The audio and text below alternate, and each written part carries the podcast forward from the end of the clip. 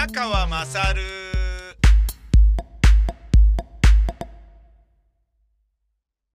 大阪のカラオケパブごまちゃんで25歳の店長さんが、えー、殺された事件で、えっ、ー、と、犯人の56歳の男は、あのー、あなたのことが苦手なんですっつって、もう店来ないでくれませんかみたいなニュアンスのことを散々言われていたらしいんだよね。そういう話をしていたらしいんだよね。で、そのことが、あの、いわゆるテレビで、いや、そういう相談は、まあ、受けたことありましたけれどね、とかって言って、他のお客さんが、なんかね、そういう話があった。で、他のお客さんにしても別に彼氏でないならば、お前いい加減にしろよって言わないと思うんですよね。多分ね。で、彼氏だとしても、それが仕事の関係で一応客っていうことになると、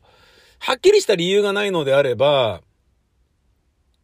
つまりね、暴れて迷惑をだとか、そういうのでなければ警察も呼べないし、出入り禁止にするっていうこともできないから、受け入れざるを得なかった。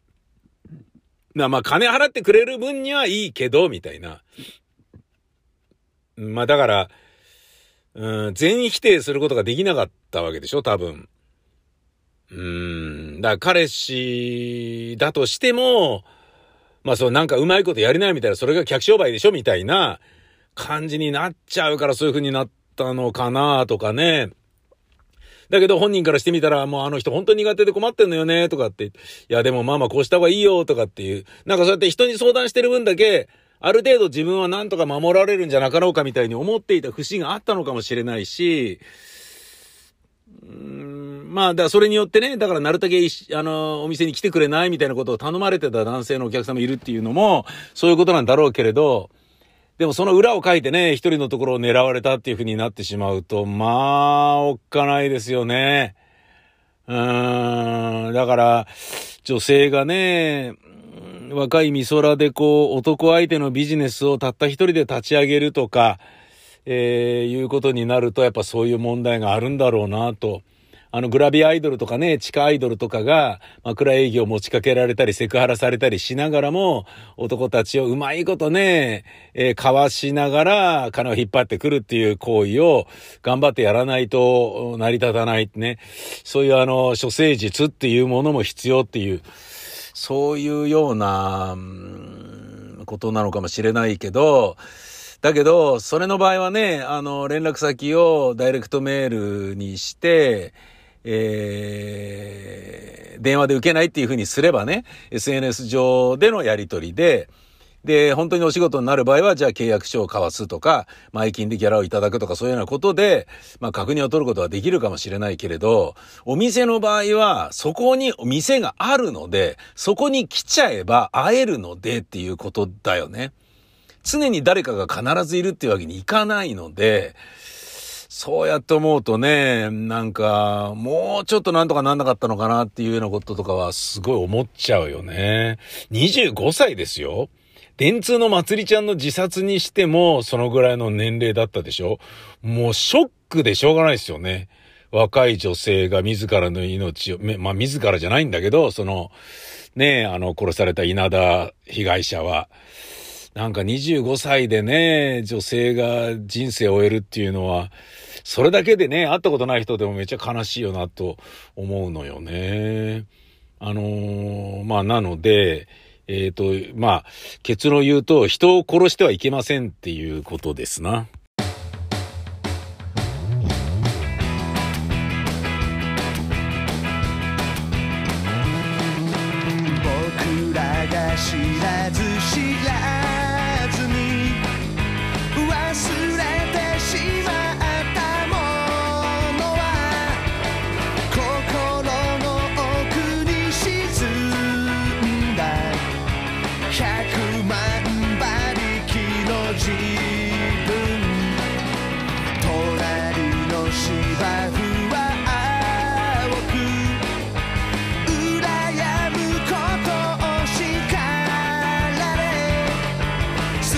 薄く空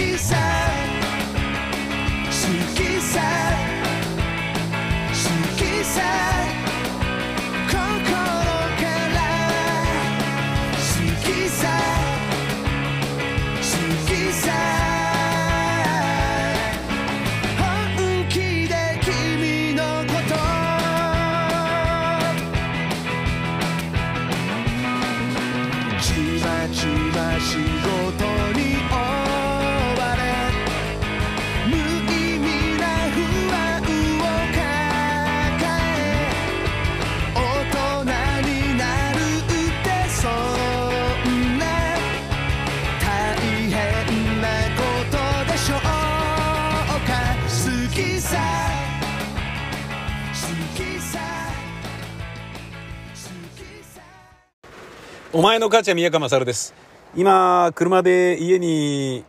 き返してきたところなのですが、雨がバラバラバラバラっと降ってきたので、ちょっと出るのやめようかなっていう、ちょっと車の中でやむの待ってよっかなって思っていたら、だったらポッドキャストでも撮ればいいんじゃねっていうふうに思ったので、えー、でも、あの、ポッドキャスト聞いてる人に失礼ですよね。その、雨が降ったからポッドキャストを撮るっていうことは、雨音がうるさいポッドキャストを聞いてもらうということになるから、ちょっとね、えー今雨バンバン降ってますが、えーお天気雨です。え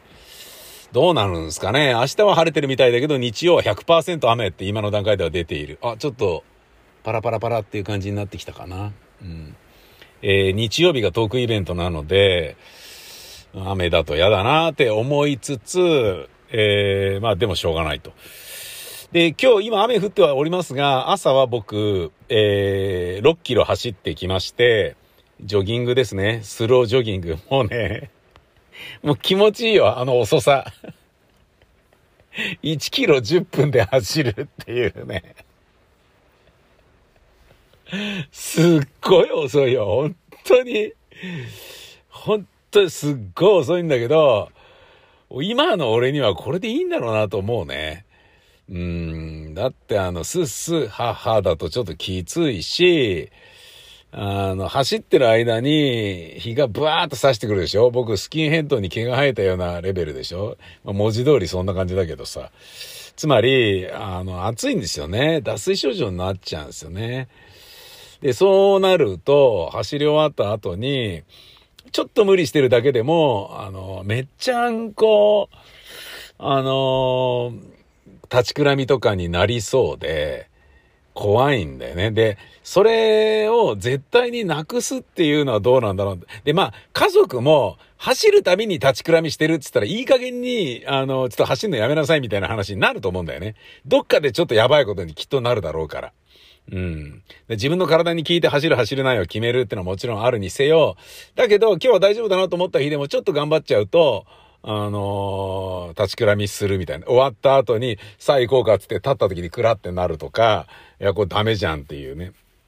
僕の中では大体分かってきてるんですけどね。うん。終わってガブガブガブっとこう、アイソトニック飲料飲むと、えーねそのお腹にキューって血液持ってかれるからっていう、あの、いわゆるいつものパターンですよ。酒飲んだ時にクラッとするいつものパターンなんですけど、そんなことをやってる場合ではないので、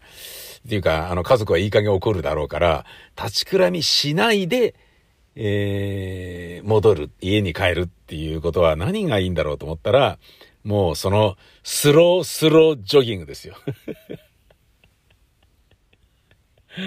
もう本当に遅いですよ。歩いてる人と同じだもんね。もうしょうがねえな。一応俺ジョギングっていう形の動きになってるから、目の前の歩いてる人これ抜くかっていう感じだよね。抜く時だけちょっとジョギングっぽくなりますよね。タッタッタッタみたいな感じで。それ以外は、タッチタッチタッチタッチタッチタッチタッチ。で、リズムもそうだし、あのー全然足の歩幅とか狭いですからね。うん、フォアフット着地ですよ。フォアフット着地。わかります？ねえ、大阪とかで有名になった、あの、フォアフット着地ですよ。普通、かかと着地で行くじゃないですか。ランニングもジョギングも。ね。ジョギングなんかとりわけそうだろうということで、僕の靴もそういう風にね、できてますけど、僕はフォアフット着地ですよ。スロージョギングですからね。スロージョギングということはですね、歩幅がないから、あのつま先側のね、肉球で着地することもできるっていうことなんですよ。で、それを繰り返してるから、俺は、あの、肉球のあたりが痺れを切らすんだろうなっていうね。なんかね、あの、ずっと、正座でずっと座り続けてた時のすね、向こうすねみたいに、あれれれれってちょっと軽く痺れてるんですよね、いつも。で、その痺れは別に、めまいとかと関係ないからこれ問題ないと俺は見なしてるんですけど、動けるしね、何にも問題もないし。うん、最初はね、あのー、足の甲が高いから、靴を締めすぎてるのかなと思ってね、ゆるくゆるくやってん、や、何度も何度もゆるくしたりとかしたんだけど、もう変わんねえなと思って。どうやらね、そのフォアフット着地を半永久的に繰り返してるスロースロージョギング、LSD、 long slow distance でやっているから、あの、なのではなかろうかと、いうことに気づいたんですけど、今日もですね、1時間ぐらいかけて6キロ、あ、違う、もうちょっとだな、1時間ちょいかけて6キロ走るっていうですね、めちゃめちゃ遅い。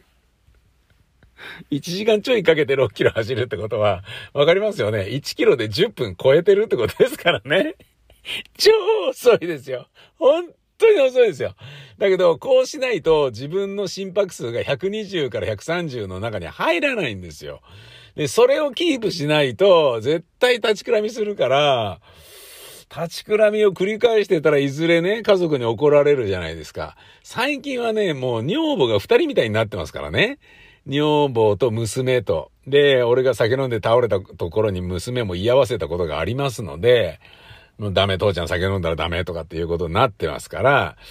な、で、いやいや、父ちゃんはあれなんじゃない、血圧朝低いから、ね、朝測ってね、あいや、勝手にね、血圧が低いからっつって、あの、血圧のね、お医者さんが処方してくれた薬を今日は飲まないとか言うのダメだよ。飲みなよちゃんと。とかっていうことを、娘からも言われる感じになってきてるので、なんかね、あの、せがれがね、えー、長男のせがれがですね、えー、兵庫県に引っ越して単身赴任で行っちゃったっていうことにより、僕がですね、音やんという、えー、世帯主としての父親っていうポジションと、あの、長男っていうね、あの、ポジションを、なんか、二、あの、二役をこなしてるような感じに、ちょっと今なってますね。まあ、それはそれで別にいいんですけどね。まあ、家族だからそれは心配してくれるのはありがたいし、でも心配させないようにね、ちゃんともたもた走るぞと。で、120、130をなんとかキープするにはどうしたらいいんだろうと思ったら、時速、時速6キロっていう遅さだったんですよ。ひどいスロージョギングですよ。まあでも58歳だからいいんじゃないの？これで続くならね。うん、という気になってきました。で、えっ、ー、と、ギャグ T シャツってのがあるじゃないですか。ギャグ T シャツってのはちょっと面白いなっていうね。あの、イチローがよくね、着てましたよね。で、それがね、またイチローのギャグって面白いなっつってね、みんなで見てましたけど、で、ギャグ T も時としてややこしいことになるということもあり、あの、僕前ね、シアターサンモールで芝居やってた時に、舞台上で客席見てた時に、あの、なんかね、不審者って書かれた、黒 T シャツに白で不審者って、まあ、あの、背中に書かれた T シャツを着てる人が、ズザザザザザってね、あの、上演中にね、受付に行ったんですよ。で、受付は女性が一人ぐらいしかいないんですよ。制作スタッフの女性がね。で、それ以外は会場の時は付き合ってんだけど、その後は役者に戻って、役者なので、役者が手伝ってるだけなので、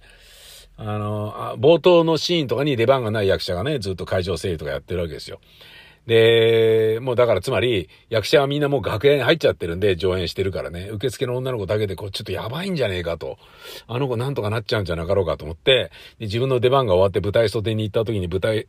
監督に、なんか不審者がいたんですよ。ちょっと、あの、受付に不審者が進んでったんですよ。とかって。え、な、なんで不審者ってわかるんですか宮川さん。いや、だって、不審者って書いてあったしとか、え、何言ってんの？座長落ち着いて。いいから早くちゃんと舞台出て笑かしてこいとかなんかいうようなことを舞台監督に言われるっていうことがですね、あったんですよね。で、実際どうしたのかなと思って心配してたんだけど、後半で、あの、普通に戻ってきて席に着いたっていう、ただトイレ行ってるだけだったっていうことがあって、ギャグ T シャツってしんどいよと、結構ハラハラしちゃったよっていうことが、まあそういうふうにあったんですが、まあそうじゃない、ハラハラじゃなくてもギャグ T シャツっていうのはちょっとあの、なんだろうな、その T シャツそのものがギャグだけど、その T シャツを着ている人に対する扱いで、またさらにギャグがギャグらしくなるっていうことがあるなって思うことが、えー、ここ1日2日の間にあったんですよね。えー、まずですね、僕が毎朝走っているけど、なんか知らないけど、あ、この人また一緒だっていう風になる女の人がいるんですよ。痩せてて小柄で。で、すごいスタイルもいいんですけど、早いんですよね、走るのが。もうほんといつも走ってるんでしょうね。で、あの、T シャツ着て、あの、トレーニングウェア着て走ってたりするんだけど、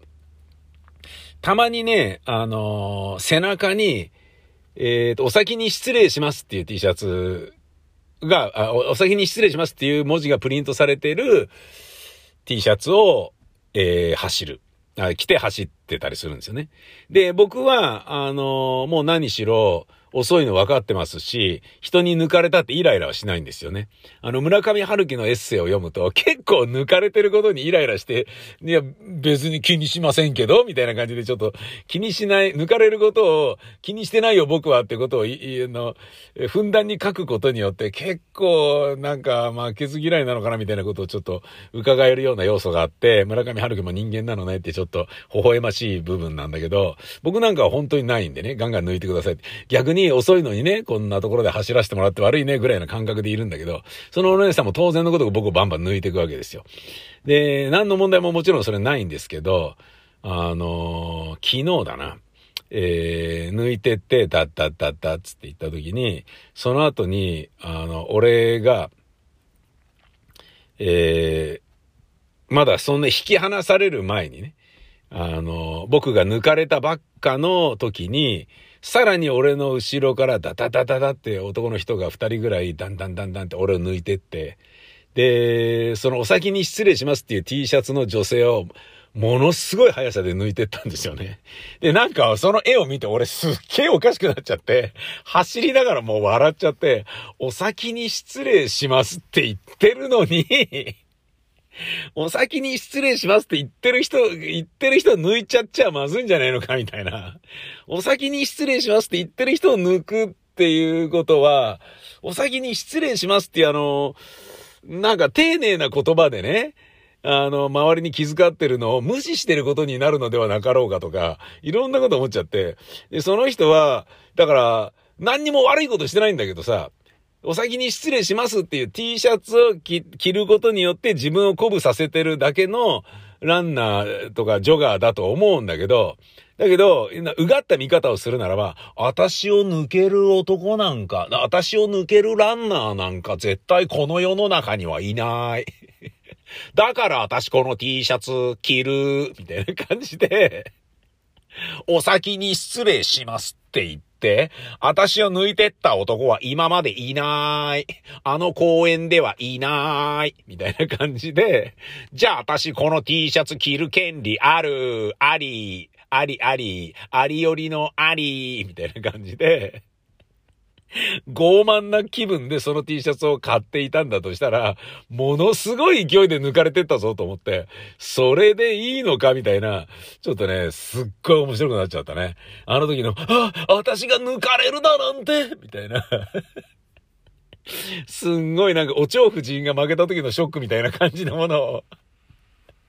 感じていたとしたら俺超面白いなっていうふうにね、思ったっていうことが今日あったんですよね。それともう一つですね、えー、僕は、そ、これはね、今日の帰り道なんですけど、もう、おかしかったんだけど、えーとね、ウォーキングしてる人とすれ違うんですよ。で、それは公園じゃないんですよね。公園までも僕は走るように最近はなってきたので、で、帰りは、えー、5キロなり6キロ、6キロなり自分で決めたところを走り終わったら、ウォーキングで帰り、クールダウンするっていうふうにしてるんですね。じゃないと、走って帰るとね、家帰ってぜいぜい言ってるから、それ見てまたね、娘とか女房とかがね、大丈夫なのか父ちゃんみたいな感じになっちゃうとあれだから、クールダウンしながら帰るっていう風にしてんのね。で、その帰り道のウォーキング中に、ウォーキングの人とすれ違うんですよ。で、あ、あの人またウォーキングしてるなっていうおじさんがいるんですよね。うん。で、なんだけど、えっ、ー、と、ナイキの T シャツをよく着てるんですよね。ナイキのトレーニングウェアとか。まあ、あの、ナイキのマークが胸にあるぐらいのやつだと、あのね、何の問題もないというか、あれなんだけど、だからナイキの着てるってことは意識してウォーキングしてるっていうことだと思うんですよね。今日の朝着ていたのはですね、あのナイキの、えー、トレーニングウェアなんだけど、胸にでっかく RUN って書いてあるんですよね。でっかい3文字が書いてあるんですよ。RUN って書いてあるんですね。RUN。そう、あの、ナイキはですね、ナイキトレーニング、えー、アプリと、ナイキラン、あの、ナイキトレーニングクラブと、ナイキトレ、ナイキランニング、ナイキランクラブか。っていう二つのアプリがあって、僕それ、トレーニングの方は一個も使ったことないけど、両方一応ダウンロードはしてあるんですね。で、iPhone にあって、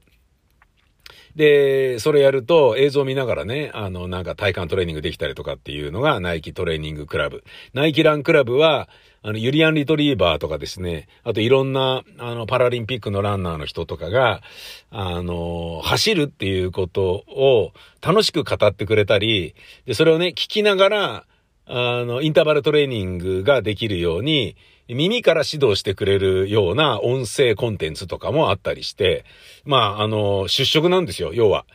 あの、助かるなって感じなんですよ。やる気ない時それ聞きゃいいからね。うん、本当にいい感じ。で、そのナイキランクラブに僕も入ってますが、その、そういうのの関係で、多分、ランっていうのが、あの、T シャツとしても、トレーニングウェアとしても販売されてるんだと思うんですよね。ただ、僕が今朝すれ違う人は、あの、一回もランしてるところを見たことがないんですよ。常にウォーキングしてるんですよね。あのー、しかも、なんだろう、てってってれっててってれとかっていう CM で、橋爪勲とか、坂井若子とかが、ね、勇んで腕をブンブン振ってウォーキングしてるような、あんな感じで歩いてるんですよ。なのに、ラン 君、ランしてないよ、ランおじさん、それはウォークだよ、ウォークランじゃないよって思ったら俺今日ちょっとおかしくなっちゃったなっていう、こういうことがあったんですよね。難しいですよね。うん、じょ、あの、ギャグティーの場合は、それ着てちょっとっていうね、うん、僕はギャグじゃないのに偉い目にあったっていうことは、えっ、ー、と、前にですね、ラジオでやっていた番組の CD が発売になった時に、それのサイン会っていうのがあって、僕そのサイン会に行ったんですね。したら、そこに来てくれる人が、宮川さんのサインもらうから、うちの会社のこれあげますよとか、なんか持ってきてくれたりする。で非常にありがたい時はあるんですよ。で、実は俺ラーメン屋やってんすよ、つって、あの、ラーメン屋の T シャツ持ってきたんで、宮川さん来てください、つって。わかった。じゃあ食べに行くよ。つって。どこなの新宿の歌舞伎町のどこどこだ探して行く行く。つって。で、実際にその T シャツもらってから3ヶ月以内に行ったんですよね。マジで来てくれたんすかとかって。行くよだって、ラーメンなんか、なあ、あの、美味しそうじゃんかなんかって言って。で、いや、ごちそうします、ごちそうしますって言われたんだけど、払ったんだよな、確か。あれごちそうになっちゃったんだっけなまあ自分の中では払う気分でいたんだけど、いや、実はね、ええー、ちょっと待って今日、宮川さんの番組の大ファンのやつがバイトで入ってねえんだよな、今日なーとかって言って、すいません、俺で、みたいな。ただ僕も聞いてます、みたいな 人がバイト組んでいたりなんかしてね。で、その店長、俺に T シャツくれた店長は、まあそれで、あの、いてくれたからよかったんですけど、で、あ、着てくれてるじゃないですか、T シャツとかって、そうなんで、着てきたんだよ、だから、とかって。っていうか、これをパッと手に取って着たから、あ、俺今日新宿行くんだから、あのラーメン屋寄ってみようと思って、これを着るって決めた後にここ来ること決まったから、とかって。よかった、T シャツあげといて、とかって、だなとかって、で、それがいいのかわかんないけどなとかって。ただ、あの、その人にとってはヘビーリスナーだから僕はすごいありがたいラジオパーソナリティが来てくれたっていうね、一つの小さなハプニングかもしれないんだけど、そのお店にいて普通にラーメンすすってる客は、なんでこのこのじじいを何喜んでんだよ、この店長は。わけわかんねえな、みたいな感じになっていたことは間違いないと思うんですよね。っていうことがまああったんですよ。で、それ以来その T シャツは僕はいつも着ています。普通に自分の T シャツのバリエとして着てるんですよ。ある時えらい問題になったことがありました。大塚のレイサマースタジオというスタジオで仕事をしている時に、お昼ご飯とかね、お仕事終わって駐車場に車取りに行く前に、ラーメン食って帰るかみたいになった時に普通のラーメンを食いに行ったんですよね。で、その時に、そこの若夫婦がやってるラーメン屋さんで、すっごい目で見られたんですよね。えっと、え？みたいな。だから、そのラーメン屋さんの T シャツを着てたから、同業者が食いに来たのかっていうね。しかも仕事中に食いに来たのかっていう感じなんですよ。あのー、な、な、なんなんですか？つって、俺は食い終わって、ごちそうさまとかって言ったら、あの、すいません、何なんですか？って言って、スパイですか？とか言われて、え？何があ、あ、あ、T シャツか違う違う違う。ごめんごめん、俺全然関係ない。これ、知り合いのラーメン屋にもらった時ど、俺ラーメン全然関係ないから、ただの客だから、なんだとかって言って、えらいびっくりしてましたよ、女房と二人で。ほら、なんか来たぞーいつって。いや、つって奥さんも向こうの方で洗いながら、やだ、もう脅かさないでくださいよ、お客さんとかって。なんで来たのかと思ったよ、もうとかって言って、いやいやいや、すんませんすんませんみたいなこともありました。T シャツっていうものはドラマを生みますな。